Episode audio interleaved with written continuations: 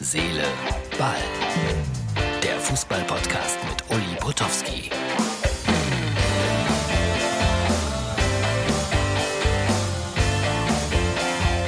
Hallo, guten Abend, guten Tag, guten Morgen, guten Mittag, was auch immer. Hier ist Herz, Seele, Ball am Dienstag. So, wir hatten äh, Einigkeit darüber erzielt, dass wir heute ein bisschen über die Nationalmannschaft sprechen. Äh, kleinen Quotenkrimi bauen wir auf und äh, wie immer gibt es natürlich subjektive Bemerkungen von mir zum Länderspiel gegen Rumänien in Bukarest im Nationalstadion.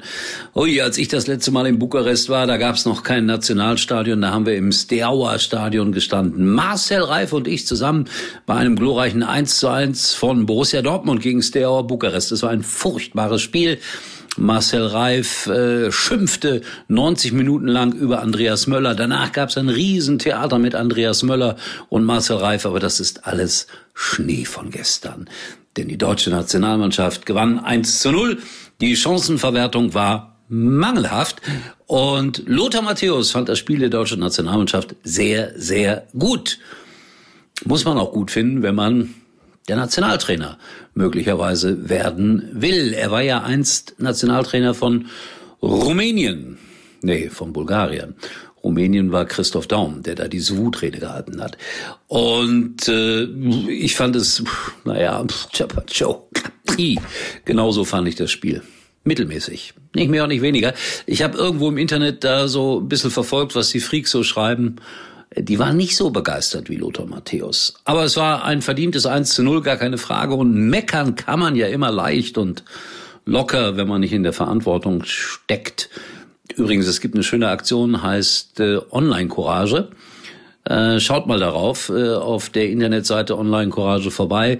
Äh, ich glaube, wichtiges Anliegen, schaut einfach mal vorbei, wenn euch das Thema Mobbing und Hass im Internet interessiert. Online Courage oder Courage. Ja, und dann äh, gab es einen Quotenkrimi. Natürlich, wenn RTL äh, ein paar Millionen ausgibt, ich glaube fünf sind's für ein Länderspiel, dann will man auch eine Riesenquote schaffen. Geschafft haben sie 6,8 Millionen Zuschauer. Das ist nicht schlecht für die heutige Zeit. Früher haben wir 11, 12 Millionen mit Länderspielen geschafft. Also insofern ist es dann doch nicht so doll. Und wenn man dann sieht, dass die Kanzlerin bei Frau Will war und über 5 Millionen zugeschaut haben, dann muss man sagen, das war billiger. Das war viel billiger. Ich weiß gar nicht, ob die Kanzlerin dann immer da irgendwie ein Honorar kriegt, wenn die da auftaucht, oder ist sie bei VG Wort oder sowas. Aber über fünf Millionen haben sich das angeschaut und die Sendung hat vielleicht nur naja, Anne Will ist auch nicht so billig, 60.000 gekostet oder sowas aber unterm Strich äh, natürlich viel, viel weniger als ein Länderspiel. Was heißt das im Klartext? Ich wünsche mir Sendungen im Privatfernsehen mit der Kanzlerin äh, und mit Werbeunterbrechungen. Ganz wichtig, dass es dann irgendwie die passende Werbung dazu gibt. Ja. Ich sage ja subjektiv gefärbt, alles was ich sage. Formel 1 haben 1,12 Millionen bei ähm, Sky geguckt, das ist gut für Sky-Verhältnisse, für die Formel 1 natürlich eigentlich eine mittlere Katastrophe, weil bei RTL waren es so, ja, zuletzt viereinhalb Millionen, fünf Millionen. Und natürlich wird das Interesse an der Formel 1 nachlassen, wenn es auf Dauer beim PTV nur noch läuft. Aber da gibt's ja einen guten Tipp. Leute, kauft euch PTV, damit auch ich weiter atmen kann. Unter anderem.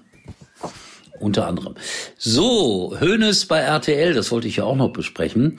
Äh, irgendwie war da nichts diesmal. Er hat einfach nur noch mal seine Kritik bestätigt am Deutschen Fußballbund. Das war die Überschrift bei RTL Online. Andere Agenturen und so sind gar nicht drauf gesprungen. Höchstens mal die Bemerkung, als Lewandowski sich verletzte mit Polen und Uli Hoeneß sagt, mein Herz ist stehen geblieben für ein paar Sekunden. Das haben viele nochmal aufgegriffen. Und irgendwo habe ich gelesen, ein weichgespülter Hoeneß ist kein Hönes. Ja, jetzt Leute, der kann ja nicht jede Woche da rumpoltern und irgendeinen niedermachen und ich weiß nicht was. Also das ist auch die völlig falsche Erwartungshaltung. Er war zufrieden mit dem Spiel der deutschen Mannschaft. Er war zufrieden mit seinen Bayern-Spielern. Nur, ja, die Sache mit dem Herz. Das war dann zwischendurch bei Lewandowski und Polen. So, das äh, Team haben wir dann am äh, Mittwoch nochmal am Start gegen Nordmazedonien.